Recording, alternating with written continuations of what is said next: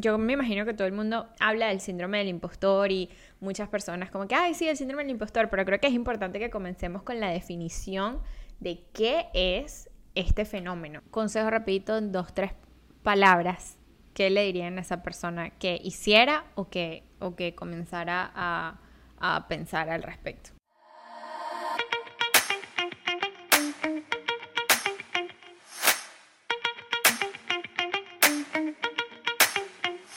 Bienvenidos al cuarto episodio del Pool Podcast. Muchachos, ¿cómo están el día de hoy?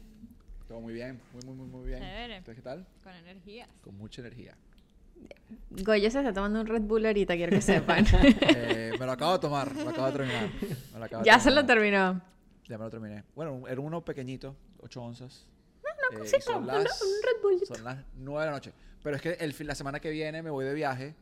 eh, entonces, eh, esta noche y mañana son, van a ser días largos. Entonces, necesito un poco de energía. Quiero que sepan que ya va, el nivel de compromiso de Goyo como editor oficial de este podcast es desde de reconocer. No, no, no, y es de aplaudir, por favor. Porque, o sea, él literalmente se está, ahorita estamos grabando y tal, y bueno, eh, sí se necesita un poquito de energía. Pero él dijo, no, me voy a tomar un Red Bull porque tengo que editar dos episodios, estoy comprometido con el proyecto. No, Así y que si no sale, son culpa mía. Así que bueno, si sale todo bien, gracias al trabajo de Goyito. Si no salen los episodios, Si Goyito puro... No, no.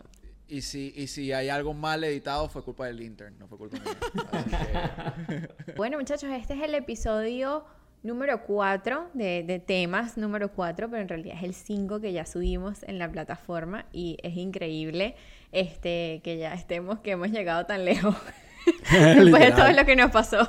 Literal, no, porque esto es muy literal. importante porque siempre dicen que el 99% de los podcasts no llegan el- al, al episodio 20. Entonces, si nosotros llegamos al, al 20, estamos en el 1% de los podcasts, ¿sabes? Ese Ah. tiene que ser ¡Qué presión! ¡Qué presión! ¡Qué presión. presión! Sí, sí, sí, sí, Qué sí, buen dato. 20, Se puede 20 son escuchar. 20 semanas, claro que sí. Puede Claro hacer. que sí. Hacia allá vamos. Vamos, vamos. Hacia allá Pero vamos, hacia bueno, allá vamos.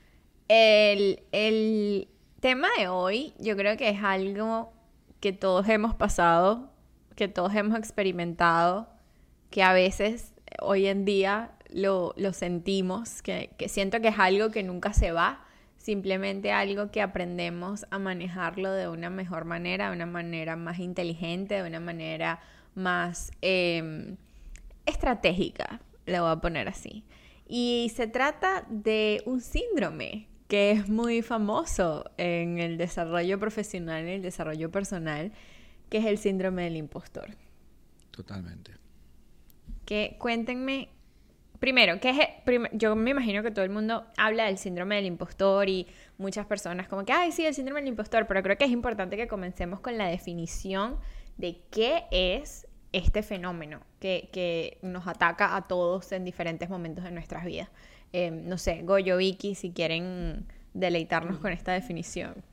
Yo, yo diría que el síndrome del impostor es el, el sentimiento que una persona tiene cuando siente que no es suficientemente bueno, a pesar de que le están dando reconocimiento, a pesar de que está obteniendo resultados, a pesar de que externamente le está yendo bien, esa persona internamente todavía siente que no es suficiente y siente básicamente que es un impostor.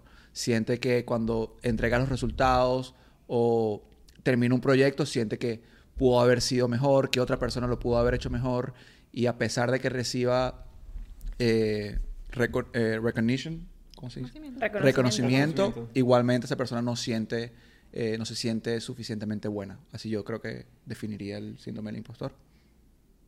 Total, total. Sí, Sí. en realidad, en, en- definición. en la, la definición como clínica es, eh, es un fenómeno psicológico, ¿no? Es un fenómeno psicológico, parte del de- estudio del campo de la psicología, eh, que sí, acá dice, mira, no, nunca se siente que está a la altu- altura de las circunstancias por las que está sucediendo y tampoco se siente merecedor de eso que le está sucediendo, que creo que es donde está como que la clave, este, Totalmente. porque todos siempre vamos a pasar por momentos en nuestras carreras donde nosotros siempre decimos como que si tú estás 100% preparado para el siguiente trabajo, eso no, no, es, un, no es un reto, ¿no? Siempre es, Totalmente. es necesario eso, pero yo creo que la parte del merecimiento es, es, es clave. ¿Qué, qué piensas tú, Lisa? Yo creo que eso se ve más que todo también cuando estás empezando tu carrera, que ponte que te O algún un- rol, ¿verdad? Sí. Pero yo creo que más que todo al principio, ¿no? Porque estás empezando, eh, sientes que estás saliendo de, de la universidad, te dan tu primer rol, es una buena compañía, y entonces sientes como que, pero ¿por qué? O sea, quizás porque yo, porque este, quizás ves a la gente que está alrededor tuyo y son unas personas demasiado inteligentes, más preparadas, tienen ya años en esas posiciones, y tú dices, wow, ¿cómo yo voy a llegar ahí si, si lo que tengo que aprender es demasiado? Entonces, yo creo que cuando estás empezando, todavía tú estás tratando de entender ese tipo de cosas, cultura, cómo aprender, cómo es todo la política. O sea, son muchas cosas, muchas variables que tienes como que eh, adaptarte y en tan poco tiempo, entonces quizás es un poquito overwhelming y sientes que quizás eso no es para ti. Pero ya después cuando tú siento que ya va tu segundo año, tercer año, cambias quizás de rol, ya sientes que te das cuenta de que no, o sea, todo el mundo está pasando por lo mismo, ¿no? O sea, no, todo No el es tan mundo- grave. no es tan grave, exacto. No- No estar preparado o no estar cómodo en, tu- en un rol nuevo, ya después con más experiencia, es parte de, es parte de, de, de- de eso, ¿no? De, de- de- del trabajo, de, de- de- Totalmente. Entonces siento que no es tan grave, pero es algo que pasamos todos, ¿no? Sí. Y aparte, ¿sabes? como dice María, es algo psicológico. O sea, al final te afecta donde estás de repente trabajando y eso es lo, lo que estás pensando en, en todo momento, ¿verdad? Yo creo que podemos hablar un poco de nuestra experiencia, si de repente nos ha pasado a nosotros en, en alguno de nuestros roles o de repente al entrar a una de estas compañías en las que hemos trabajado, que son compañías de tantas personas y, con tantas personas tan talentosas y tan inteligentes, que es básicamente lo que, lo que dice Luisa, que entras y dices, primero llegué, ¿verdad? Eh, estoy aquí y al mismo tiempo es como que cómo- ahí es donde te empiezan las dudas cómo, ay, cómo llegué y, ves ya, también ves a las personas que ya tienen mucho tiempo interactuando. El episodio pasado hablamos un poco de la cultura entras a una cultura donde ves que todo el mundo ya está engranado perfectamente y tú dices, ok, ¿cómo, cómo yo entro a ser parte de ese engranaje, de esa máquina, no? Entonces podemos hablar un poco de, de nuestra experiencia. Dejo que ustedes, uno de ustedes haga su, su ejemplo, si alguien quiere hablar primero. Bueno, yo, yo creo que yo lo pasé hace poco con el cambio de Procter a Apple. Em, fue algo que fue como que muy inesperado porque yo en verdad estaba entrevistando y yo no, yo no me esperaba que me iban a dar el trabajo. Y cuando me El dieron- merecimiento, ¿viste? Ahí está el merecimiento. y cuando me dieron el trabajo fue así como que ya va, de verdad me dieron el trabajo y es más, como que nosotros no habíamos planeado nada, eh, o sea, eh, fue así como que, ok, ya va, si nos vamos, nos vamos a mudar a California, Goyo todavía está en Procter, o sea, ¿cómo va a ser toda la dinámica? O sea, no habíamos pensado en ninguna logística porque en verdad yo nunca pensé que en verdad me iban a dar el tomando tu trabajo. margarita en... en... en Jamaica. En Jamaica, en Jamaica, es verdad. preocupada, pero... Creo que, Súper preocupado. creo que creo que eso no lo hemos contado como que en esta en esta Es onda de verdad. grabaciones del podcast porque como ya saben grabamos un episodio ah, bueno ya saben el cuento este pero Vicky cuando estaba en pleno proceso de entrevistas y negociación de, de su trabajo que tiene hoy en día en Apple eh, casualmente estábamos Casualmente. los cuatro en Jamaica de- en un tiempito de desconexión. Bueno, de desconexión, porque nosotros estamos con la laptop. Este, y nada, eso fue, eso fue una eso fue una decisión familiar que se, que se Total. pasó por ese proceso. literal, literal, y era literal. como que Total. No lo podías creer que eso te estaba pasando. Tomaron varias margaritas Totalmente. para tomar la decisión. Sí. para es tomar que la fue muy decisión. rápido todo, fue muy una rápido todo. decisión en equipo, total. Fue una decisión Vicky en nos equipo. dijo, Pero es que Vicky nos dijo, ya rapidito, Vicky nos dijo como que muchachos necesito, este, eso fue, nosotros llegamos a Jamaica un jueves, este, íbamos en el carro al hotel y Vicky como que, ah muchachos, les he contado como que está pasando esto y esto y necesito que me ayuden como que a, a la negociación y la broma y la oferta y nosotros como que, ah, ok, chévere. Este fin lo hablamos y allí que no, tengo que responder mañana. Y nosotros, Literal. Es que todo fue muy rápido. todo fue demasiado rápido. O sea, Fue muy rápido. demasiado rápido. Yo empecé a entrevistar porque mi ex jefa de, de Procter eh, estaba en Apple y como que se abrió una posición y me dijo como que, sabes, siento que serías un buen fit, como que te interesaría el rol y yo sí, ¿por qué no? Y empecé a aplicar, eh, que eso es otra, otro tema en el que hablaremos un poquito más de las conexiones y tu network y todo eso. Eh, y cuando estaba entrevistando, estaba entrevistando en verdad muy calmada, muy tranquila porque yo en mi, o sea, en verdad en mi vida había pensado y que voy a terminar en Apple, ¿sabes? Como que no, Claro. no era algo que, que estaba en, en mis planes. Y me recuerdo el día perfecto, o sea, nosotros nos fuimos a Jamaica un jueves y el miércoles me llamó la recruiter y que, mira, te estamos ofreciendo la, el, Sí, el trabajo. Y rápido. yo bajo a la, a la sala y digo, yo, ¿nos vamos a California o, o no nos vamos a California? Aquí estamos. Aquí estamos. Y aquí estamos, aquí. Pero, Pero, ahí eso, tienes que, a pesar de que, o sea, porque tu jefa conocía tu trabajo, ¿verdad? Todo eso, ella piensa en ti, en el reconocimiento, y tú todavía tienes este síndrome. Yo todavía tengo la duda y en verdad de yo que, bueno, soy todavía buena o todavía, cuando tienes a, a tu jefa básicamente que conoció de primera mano tu trabajo. Tal cual. ¿Verdad? Y me pasó en el antes y en el después, porque en el antes, ajá, toda la cosa de como que, ajá, yo entrevisté tranquila porque yo dije, no me van a dar el trabajo y bueno, me dieron el trabajo. Y cuando ya tomo la decisión, bueno, tomamos, porque fue una decisión en familia, de aceptar, entonces empezó como que los nervios de como que soy suficiente. O sea, esta gente es una gente demasiado preparada, como que es Apple, ¿sabes? Es como que una compañía top, como que la gente es demasiado inteligente. eh, voy a ir de ser como que de sentirme bien en reuniones a sentirme la más la más boba, la menos inteligente, o sea, no, nunca había estu- eh, trabajado con Bueno, tenías toda esa tecnología. expectativa, no sabías cómo era desde No adentro. sabía cómo era desde claro. adentro, la gente me decía que eran requisitos súper estrictos, que no, no habían onboarding, como que tú misma tenías que hacer el onboarding, era un, un, un área de trabajo en el que nunca había trabajado, una industria en la que nunca había estado, porque yo, no, yo venía de consumer goods, nunca había estado en el mundo de tecnología, y yo decía, o sea, ¿cómo? Y todo el mundo me decía como que, ¿sabes? Como que vas a tardar un año en entender qué estás haciendo y, y qué es tu trabajo, y yo, ¿cómo así? ¿Cómo voy a estar perdida un año completo? Y es algo que es normal. es algo normal, pero yo, yo, o sea, yo, yo sentía que yo no iba a ser suficiente y que yo iba a entrar y yo me iba a sentir como la burra del equipo y además la que tenía menos experiencia porque todo mi equipo llevaba 7, 8 años ya con, con carreras de industria y yo llevaba más- nada más dos años recién salida de la universidad. Entonces yo decía, "Se- o sea, estoy entrando a un trabajo que siento que a lo mejor no estoy calificada para hacerlo. Eh, no sé, habían demasiados pensamientos y es más, yo, yo no leo, yo no sé si hemos hablado de esto, pero yo no leo, a mí no me gusta leer, odio leer. Víctor no sabe, no, yo no sé leer. Yo llegué a Apple, nunca aprendí a leer.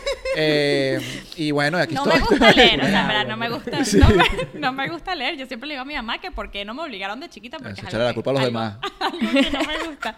Pero el punto es que hasta me leí parte de un libro de cómo, cómo hacer onboarding más rápido y cuáles cuáles son Parte. los skills. Asterisco, parte. Me leí Parte, 10 no, páginas de no un me- libro. Suficiente. No me lo leí completo, pero me leí muy, me- o sea, para yo leer, o sea, así de, así de traumada estaba que yo sentía que a mí me iban a votar Sí. al mes, o sea, que yo no iba a ser suficiente. Entonces, nada, en verdad, eh, es, es de verdad. Es real, es y real, Sí, luego real. llegué y en verdad, Claro, porque yo creo que hay dos partes, ¿no? La expectativa y la ansiedad de entrar a un trabajo nuevo, una compañía nueva, yo creo que es normal, yo creo que es chévere sentirlo como que hasta un punto, yo creo que es como que, La ¿sabes? en el, en el estómago. Sí, eh, sabes, es- yo siento que es- es súper, es, es- es normal. El problema es cuando comienzas a dudar de tus habilidades, ¿no? Este, por ejemplo, yo hoy en día como que si tuviese que cambiar de trabajo o algo así, como que así fuese como que un súper reto, eh, yo obviamente estaría súper nerviosa, eso es normal, ansiosa, no sabes qué esperar, no sabes todo eso, pero es como que por el otro lado es como que no, pero o sea, yo soy capaz de adaptarme a las situaciones porque like, la vida y toda mi experiencia me ha enseñado. Pero María hace cuatro años, no, cinco años, era como que no, o sea, yo hoy en día no puedo creer que yo estoy trabajando en tech. Like, cuando yo estaba en relaciones públicas, a mí me decían como que cuentas de, de tecnología y para mí era como que un bloqueo mental de como que yo no soy capaz de manejar una cuenta de tecnología porque no tengo el, el, el- el conocimiento y es cero así. O sea, es como que el miedo que tú Se mismo te pones, Se todo se aprende, ¿sabes? Como que es, es, es la capacidad de que tú te puedas adaptar y que tú eres capaz de hacerlo, como que Totalmente. entender de que tú eres capaz de hacerlo. Obviamente, no, no es que yo, yo ahorita soy capaz de pasar el bar sin, sin estudiar, ni, ni, ni que voy a ir a med school, porque a lo mejor sí soy capaz de ir a med school, pues, pero no, no, no, ¿sabes? es el, es el self-talk, es como que el mismo discurso que uno se da y la mente es como que no tengo, eh, no, no puedo, me van a ver así, que van a pensar de mí, que van a decir de que yo no sé esto, que van a Todas esas decir... barreras que se pone uno mismo. Todas Y es esas barreras que se uno pone uno mismo, o sea. Sí, sí, literalmente sí, la sí, gente sí. alrededor no está pendiente de eso, o sea, es- eh, no sé ustedes dos que... No, o sea, si te pones si te pones a hacer el bar ahorita, obviamente lo vas a fallar totalmente. Pero si tú te lo Claro. propones en dos, dos, cuatro, cinco años, puedes hacerlo. pues. Y Totalmente, el punto es que en todo lo...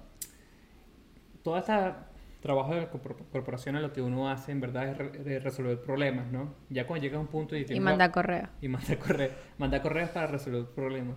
Pero ya cuando llega a un punto que entiendes que es eso, que todos los, o sea, todos los problemas son, todos son nuevos, no, o sea, no sabes lo que te espera en el futuro, es cuestión de llevar un, es un paso a la vez, o un problema a la vez, y cuando te llega, bueno, hace, tú tienes que tener confianza en tu capacidad, y bueno, cuando te llega, hace todo lo posible para resolverlo porque eres capaz, pues.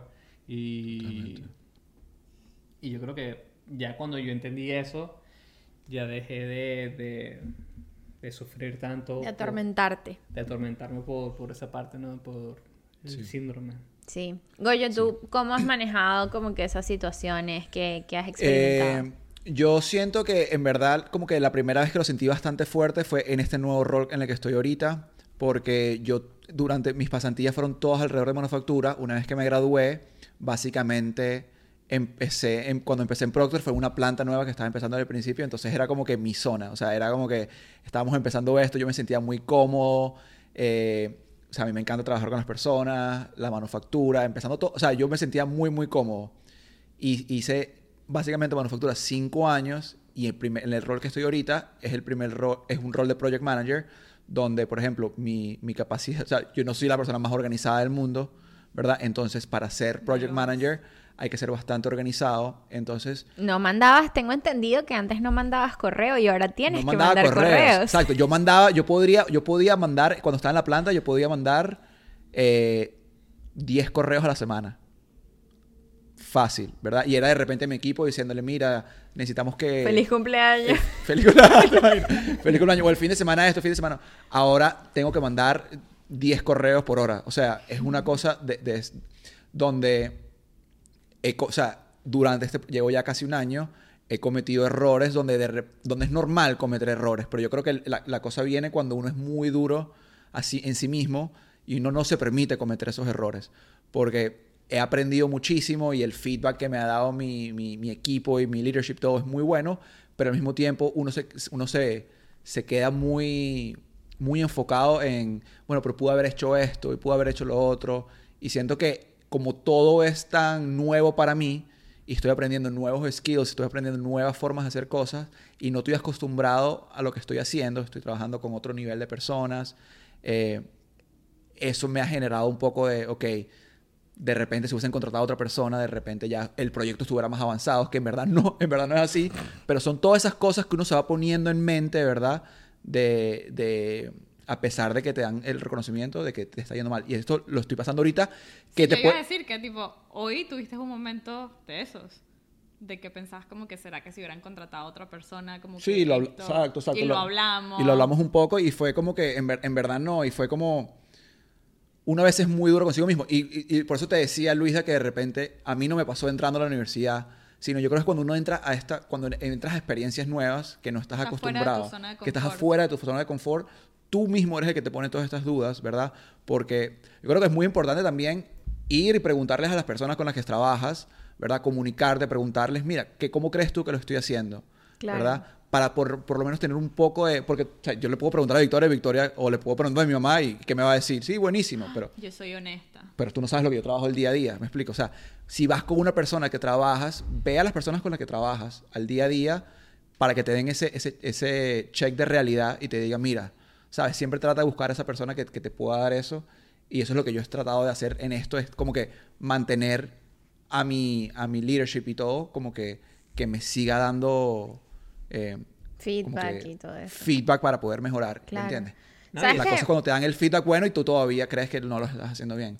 Y, y Sí, que ahí es donde viene que- como que el Exacto, problema la psicológico, primera vez que me pasó y la primera vez que me pasó fue estando ya cinco años y medio en Procter ahí fue donde me pasó que en verdad o sea, hay personas que le puede pasar, yo siento que 20 años después, o, o sea, Sí. como que yo siento que eso no... No tiene un, un timeline, Sí. es, de- es muy dependiendo de la experiencia. Sí. Porque yo diría que yo también, tipo, en, en mi primera pasantía no me sentí así, y era, fue mi primera pasantía. Y en mi segunda, cuando me tocó hacer mi pasantía en Boeing, sí me sentía muy así, porque yo decía, Dios mío, son aviones, yo qué sé de aviones, ¿sabes? Como que cualquier cosa que yo haga, o sea, eso se cae y mate a un gentío, ¿sabes? Como que... Y, y luego en Procter no lo tuve, pero ahora en Apple sí. Es como que es muy dependiendo de la experiencia La situación en la específica en la que, vas a entrar. em, y, y En que- ese y momento. con qué te vas a enfrentar, ¿sabes? Y, y- y yo me he dado cuenta conmigo también es cuando, cuando son situaciones donde no solo el trabajo, pero mi, mi, mi environment alrededor también está cambiando. Tu entorno, ¿Sabes? claro. Mi entorno, o sea, cuando nos vamos a California yo me mudé sola al principio, Goyo se quedó en Virginia, entonces eso, eso me pegó como que el triple, porque no tengo mi, mi roca, no tengo mi, ¿sabes? Como que alguien que me diga todo va a estar bien, es como que estoy sola. Eh, en, la, en la pasantía de Boeing también, como que en la, en la de Procter, ya Goyo estaba en Procter, entonces no estaba sola. En mi primera pasantía me fu- fui con unos, o sea, con amigos de la universidad y en Boeing estaba totalmente sola, no conocía a nadie. Entonces he notado que no es solo el trabajo, sino también como que todo mi surrounding. alrededor. eh, exacto, todo mi alrededor. No sé por qué la palabra no me viene, ya la he dicho dos veces y... Es normal, es normal. todo mi alrededor también está cambiando. Entonces, Claro. eso se llama el síndrome del Span English. ¿no? Fan English. Síndrome del Spanglish. yo también digo español. Yo también digo Spanglish. Cracklist. Eh, no, Es el síndrome que sufro yo. Tú sufres el síndrome del Spanglish de pana. Lida le cambia el nombre a todo. Síndrome del panito, dice Yo también digo español. Spanglish. Mira, tú sabes que a mí me pasó que en el, en el trabajo que yo estoy ahorita, eh, yo tengo un año, eh, pero también es, es, es dentro de ITEL, eh, y cuando yo me cambié a este rol, eh, el scope de trabajo, ¿cómo se dice scope? El, eh, la lista de responsabilidades, de Sí, es que el scope no es, una, es como que proyectos. sí. Ajá, e- era, era un trabajo que requería muchísima, un nivel más alto de responsabilidad y de impacto también. El impacto era muchísimo más, tenía muchísima más visibilidad. Este, era como un trabajo de que, o sea, para ponérselos en números, como que antes lo que yo hacía, a lo mejor tenía un impacto en 2.000 personas, ahorita iba a pasar a un impacto de 10.000 personas, más o menos, ¿no? Este, y con muchísima más visibilidad, me iba a prácticamente el grupo de la oficina del CTO de Intel, entonces era como que tenía muchísimo más peso. Y a pesar de que yo como que en los últimos años he trabajado muchísimo como que en mi confianza, en, que yo sé lo que yo hago, lo que yo soy capaz, todo eso, este, creo que haber pasado por tener que estudiar y trabajar al mismo tiempo al sacar el MBA me curó de todos los males que podía sufrir en la vida. Este, todavía, ¿no? Se sentía como que ese, ¿sabes? Y yo siento que a mí me fue muy bien en la entrevista y todo, me ofrecieron el trabajo, no sé qué más. Y antes de mi primer día, ya yo había tenido como que comunicación con mi manager. Yo, mis primeros, mi primer rol en Intel fue asistente ejecutivo. Y a pesar de que yo o sea, yo no sabía, esa es otra historia que voy a contar, pero como que yo no sabía bien lo que era el scope de un, de un asistente ejecutivo. Ese fue, esa fue la manera que yo entré a Intel. Eh, es un trabajo súper, súper demandante y con unos requerimientos súper difíciles y la gente no lo ve de esa manera. Incluso internamente como que, no voy a decir que como que te, te veían look down, pero era como que, ah, esa persona es un, es un admin, ¿sabes? Esa persona es un asistente. Eh, sin saberlo todo lo que uno, y yo me quito el sombrero todavía hoy todos los días de todos los admins, un aplauso a todos los asistentes administrativos del mundo porque es un, es un rol bien difícil. Pero yo, esa era, Sí, mi- esa, esa era parte... esa era parte... Vamos a dar correo. Para mandar los correos. Si manda 10 correos a la, a la hora, a la hora. Pero esa era parte de mi historia, ¿sabes? Y yo hasta hoy en día donde yo llego, yo dije, no, yo digo, yo comencé de esa manera en Intel y yo hoy en día estoy haciendo un trabajo que, ¿sabes? He subido muchísimos niveles, pero ese, esa es mi historia, o sea, yo comencé así. Y yo, pero como que eh, mi jefe sentía que como que yo estaba como que dándole mucho énfasis a eso, como que no, bueno, yo hacía esto, yo hacía aquello. Y nosotros nos reunimos. ¿Tu jefe de ahorita? y- Ajá. Y me dijo tipo, tú tienes que creer, prácticamente me dijo como que tú tienes que creerte que tú eres capaz de hacer este rol y ya tú no eres quien, tú lo que hiciste lo hiciste y te fue buenísimo y fue el, el setup, pero como que tú no, tú tienes que llegar aquí como que tú sabes, o sea, como que tú eres una experta en lo que vas a hacer y tú vienes a traer todas las cosas buenas que traes, traes de, de tus otros equipos y tal. Tú te acabas de graduar de un MBA mientras estabas trabajando y todo lo que hiciste como que tú, tú nunca Pero es que te yo vas a creo, olvidar de eso. yo creo pero- que eso, eso afecta más y todo. Porque en el sentido de que el que ya tú tengas tu MBA en la cabeza y ya tú tengas toda esta experiencia, yo siento que, de, o de repente eso siento que me pasó a mí, que cuando llegas tú sientes que es como que ya yo, ya yo, ya yo, ya yo aprendí todo lo que tenía que aprender, ahora como que tengo que aplicarlo, pero al mismo tiempo tienes que aprender cosas nuevas, siempre tienes que aprender Ah, cosas no, nuevas. total- es que eso Y nunca yo creo se que va a es acabar. te- O sea, yo creo que hasta que hasta si tú eres un CEO, eso nunca se va a acabar, ¿sabes? Como Totalmente. que esa es la cosa. Entonces, como que él sí sintió como que mi, mi él, no sé, tiene un radar muy bueno para, para detectar el síndrome del impostor y literalmente nos sentamos y me dijo eso. Y hasta hoy en día, cuando yo a lo mejor eh, en una reunión o en un proyecto como que no, no, no defiendo mucho mi trabajo o no defiendo como que mi, mis- lo que yo he logrado, lo que he alcanzado, él ahí mismo me lo deja saber y me dice como que, o me, me reconocen de un trabajo y yo, mi respuesta es, sí, es que fue un trabajo en equipo, como que gracias al equipo, no sé qué más, él me ha dicho como que te están reconociendo a ti como individuo, tú tienes que aceptar eso porque tú mereces ese reconocimiento, tú tienes que reconocer de que a pesar de que fue un trabajo en equipo, te están reconociendo a ti y tú tienes que trabajar en eso. Yo no sé si es como que un problema de sobrehumildad, no sé qué es, pero es como que él me ha ayudado muchísimo a mí a entender como que mi valor y mi, mi la, la, la habilidad que yo tengo de que yo soy capaz de hacer mucho más de lo que yo a lo mejor pienso. Entonces, como que ese es como que en el área, en el área laboral, pero como que en el área de los otros proyectos, de las cosas, de- del side hustle, es lo que también Luisa es para mí, ¿sabes? Es como que, no, no, tú deberías hacer esto.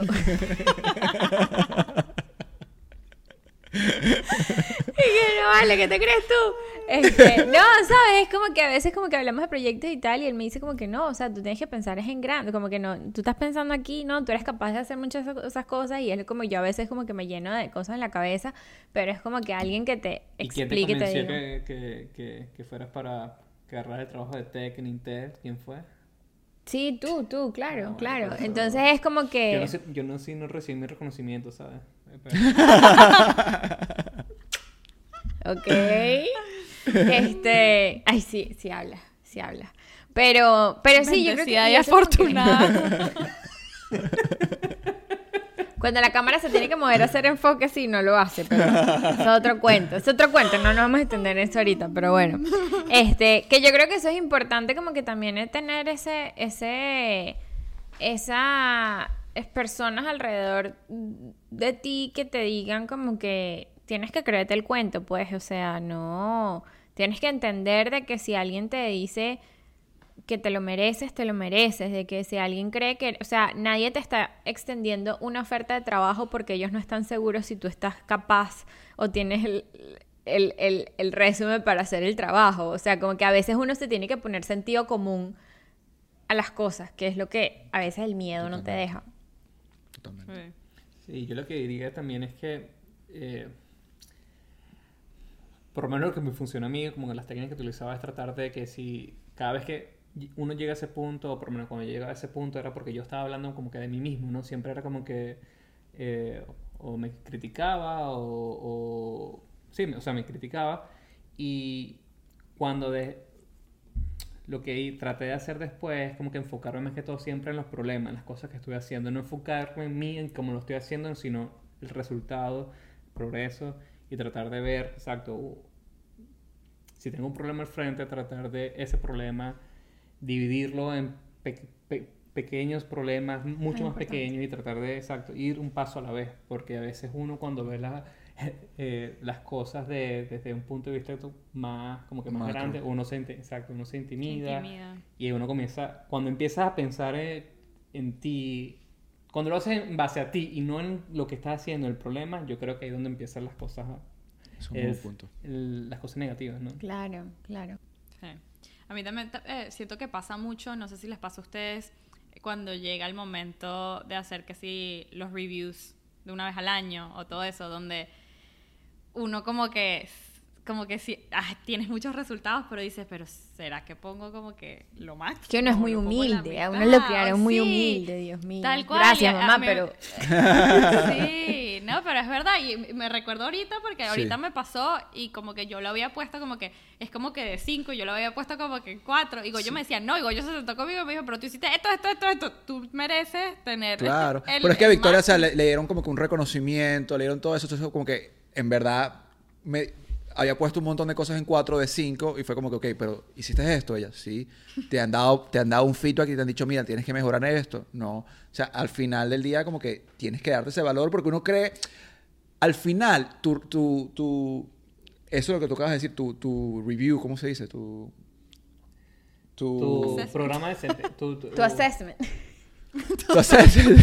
exacto. O sea, tu, tu revisión evaluación, anual, tu, revisión anual, tu revisión anual, tu evaluación anual, eso al final impacta en tu salario dependiendo de la compañía. Mm, Entonces, uno trata de ser muy humilde diciendo, es que si digo que soy muy bueno en todo, de repente, pero al final, y no es solo eso, y de repente me estoy poniendo en otro lado, pero también tienes a 15 personas que trabajan contigo que ellos no están poniendo 4, ellos están poniendo sus 5, ¿verdad? Y están diciendo que son entonces, sobre todo cuando te dan tus reconocimientos, no te dan, o sea, no te dan mal feedback, tienes que, tienes que creértelo. Tienes bueno, y una cosa que, yo leí...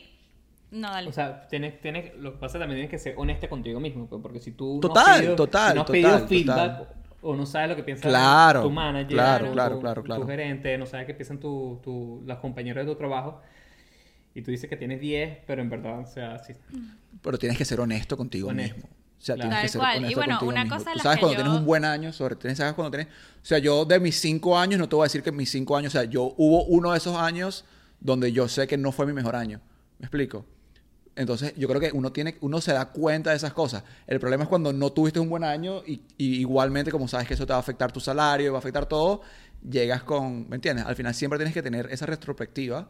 La cosa es cuando llega el síndrome del impostor, que es que tuviste un año increíble y crees que no fuiste suficiente. Que no vale, ¿no? ¿Me explico? Y me gustaría ver, tipo, no, no es un número que tengo, pero me gustaría, eh, a lo mejor es algo que podemos hacer como con un poquito de research y luego poner en, en los comentarios o algo, pero me gustaría ver el porcentaje de hombres versus mujeres que les les causa más eso. Porque una cosa que yo sí estaba leyendo y no tengo el número en mi cabeza, así que no lo puedo decir en este momento, pero que cuando viene en términos de reviews, de promociones, no sé qué más, los hombres son mucho más directos en como que yo me merezco que me promuevan, yo me merezco que tengo cinco, versus las mujeres que somos mucho más como que no, ¿será que puedo mejorar en esto? No sé qué broma. Y, y hay data que, que, que como que.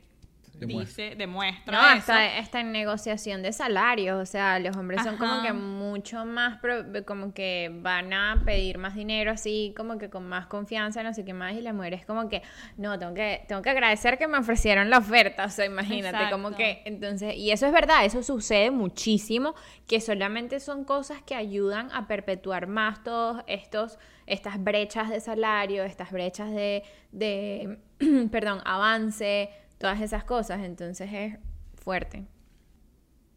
Mm, los dejé todos pensando con ese comentario. Super Pero no, yo creo que también hay otra, que, que, era como que lo que decía Luisa, ¿no? De que, o sea, porque también hay, hay, hay personajes de personajes. El síndrome del impostor, para aclarar, el síndrome del impostor es cuando tú de verdad eres capaz y no te lo crees, no cuando no eres capaz. No, y, te están diciendo que lo estás haciendo bien oh y, estás teniendo los resultados. Es como que, ay, no, es cómo, que ¿cómo, se llama, ¿Cómo se llama el otro lado? Cuando en verdad no estás haciendo nada porque te crees que... Eres un impostor. eso, no es eso no es un síndrome, eso eres un impostor y ya. Le quitas el síndrome a la Le quitas el síndrome. Buen punto. sí, sí, no, o sea, hay casos de casos. También he visto gente que como que no, no, yo así, yo me quedo tipo, eh, no, no creo que eso sea correcto. Es como que, ¿sabes? Entonces, si ustedes tuviesen que mm, un consejo, un solo consejo, un solo consejo, una sola oración a alguien que, está pasando ahorita por eso, que está, no está seguro de que de verdad se merece eso o de, de verdad es capaz de hacer algo consejo repito, en dos, tres palabras ¿qué le dirían a esa persona que hiciera o que, o que comenzara a, a pensar al respecto? Luisa. Yo diría que hay un link por, por aquí abajito que te lle- puede llevar a la membresía de... No es una membresía todavía. No, es una todavía. membresía, no es una membresía, Todavía. Pero, pero es un programa de mentoría que tú puedes te puedes anotar, puedes dar tu nombre, tu email, puedes decir los problemas que estás pasando y uno de nosotros puede, puede darte eh, más consejos, ¿no? Tener, eh, sesiones más personalizadas de lo que estás pasando ahorita. y O sea, tú no quieres dar el consejo por aquí, tú quieres que te escriban directamente. Una, eso es, un- exacto, eso es un apoyo... eh, Y el, departamento de marketing de Pulpo está funcionando. ok, no, válido, válido. Te dan un consejo No, personalizado. o sea, aquí. eh, eh, No, yo creo que, lo- o sea, busca, No, no, está bien, busca tu feedback, punto. totalmente. Exacto. Men- mentoría, o sea, trata de hablar con gente, no eres el único que está pasando por lo mismo, entonces trata de, antes de llegar a este punto, ya te he dicho muchas cosas de lo que a mí me ha funcionado, así que, pero para decir otra cosa, es eso, ¿no? Busca mentoría, trata de comunicar lo que está pasando, porque Claro. no estás solo o sola. ¿no? Entonces, O Sole. o. Sole. Ok, ustedes muchachos, Vicky, ¿qué consejo das así cortico a alguien que, aparte de las A mentorías? ver, yo creo que el consejo que doy es que si sientes que estás fuera de tu zona de confort, siente, sientes que, que estás en un momento súper challenging, que estás aprendiendo muchísimo y por eso te sientes como te sientes, estás haciendo lo correcto. Eh, la única manera de crecer y la única manera de aprender y seguir subiendo es lanzándote al agua y sintiéndote fuera de tu zona de confort. Así que sentirte como te estás sintiendo es totalmente normal y take it all in y, y sigue aprendiendo y sigue creciendo. No, pero también creo que también es importante como que eh, tratar de mejorar eso, ¿no? Porque, es- no, o sea, siento que no, Sí. no tu trabajo, ¿no? Porque siempre estás como, no, Pero es normal. Claro, Pero es normal, o sea, lo que estoy tratando de decir es que es normal y sentirte así es bueno porque significa que te estás saliendo de tu zona de confort. Cuando tú te- cuando tú estás te sientas- aprendiendo algo nuevo. Cuando tú te sientas 100% cómodo en tu trabajo, ya es hora de cambiar. Es hora de cambiar, es hora de hacer algo Totalmente. distinto. Totalmente. Y Goya. nunca te vas a sentir con el síndrome del impostor si estás haciendo No. algo cómodo. Entonces, o sea, sí, es como aprender a manejarlo, pero es bueno que te esté pasando. Sí. Yo creo que empieza con ser honesto contigo mismo. O sea, yo creo que al- el, pri- el principio es reconocer que es, todo está en tu cabeza, ¿verdad? Eh, bu- trata de tener esa conexión con la persona con la que más cerca con la que trabajas y, y busca su, su feedback en todo momento sobre, sobre lo que estás haciendo. No tengas miedo de cometer errores. Eh, esas son muchas oportunidades para tu crecer y tu aprender. Y, y eso es lo que yo le, yo le recomendaría a las personas es créanselo, busquen opiniones de las personas con las que trabajan y, y, y sí, créanselo. O sea, en verdad créanselo. Claro. Em, no, bueno, yo diría que, de nuevo, esto es un fenómeno psicológico. Es como un trastorno psicológico como, como muchos otros y yo creo que si llegas a un punto donde te está afectando mucho en cómo te desempeñas en tu trabajo, en cómo interactúas en tus relaciones personales, en tu autoestima, en cómo te sientes contigo mismo, ve a terapia. Literalmente ve a Totalmente. terapia es un trastorno psicológico, es algo donde vas a recibir herramientas de cómo em, tratarlo, pero al mismo tiempo este, también entender cómo buscar ayuda a lo mejor más específica, más técnica dentro de tu, de tu área de trabajo. Yo siempre digo como que todo el mundo tiene que tener un- una junta directiva personal. Este, hay momentos donde si estás yendo a terapia, tu terapeuta es parte de esa junta de directores eh, y tus mentores son parte de eso. No estás solo, no es algo que se debe vivir solo, pienso yo siempre, como dijeron ustedes, tienes que comunicar, tienes que pedir ayuda, así que ve a terapia. Para todo lo demás, ve a terapia. Para todo lo demás. Totalmente. O escríbele a Pulpo. También Escribe en la mentoría, o sea, no somos psicólogos, pues, pero te, para algo te podemos ayudar. Chévere. Bueno, muchachos, este Vicky, recuérdanos cómo nos pueden conseguir en nuestras redes sociales y en las diferentes plataformas. Claro que sí. Por nuestras redes sociales nos pueden conseguir como Somos Team Pulpo y para nuestro podcast en Apple Podcast y en Spotify como Pul Podcast. Así que síganos y den like. La campanita, suscríbanse, todo. esperamos, Sí, todo, Pero bueno, todo, todo, todo todo. lo que quieran. Chévere, recuérdense, nos pueden dejar, recuérdense no, recuérdense no es una palabra, recuerden que nos Recuérdense. pueden, recuérdense, eh, que nos pueden dejar aquí en los comentarios qué les pareció, qué tipo de impostor son y nada, nos vemos la semana que viene con otro tema muy importante. Todavía no sabemos qué tema, pero va a ser muy importante. Muchísimas gracias por acompañarnos y espero que hayan aprendido algo nuevo hoy. Gracias. Totalmente, totalmente. Bye. Chao.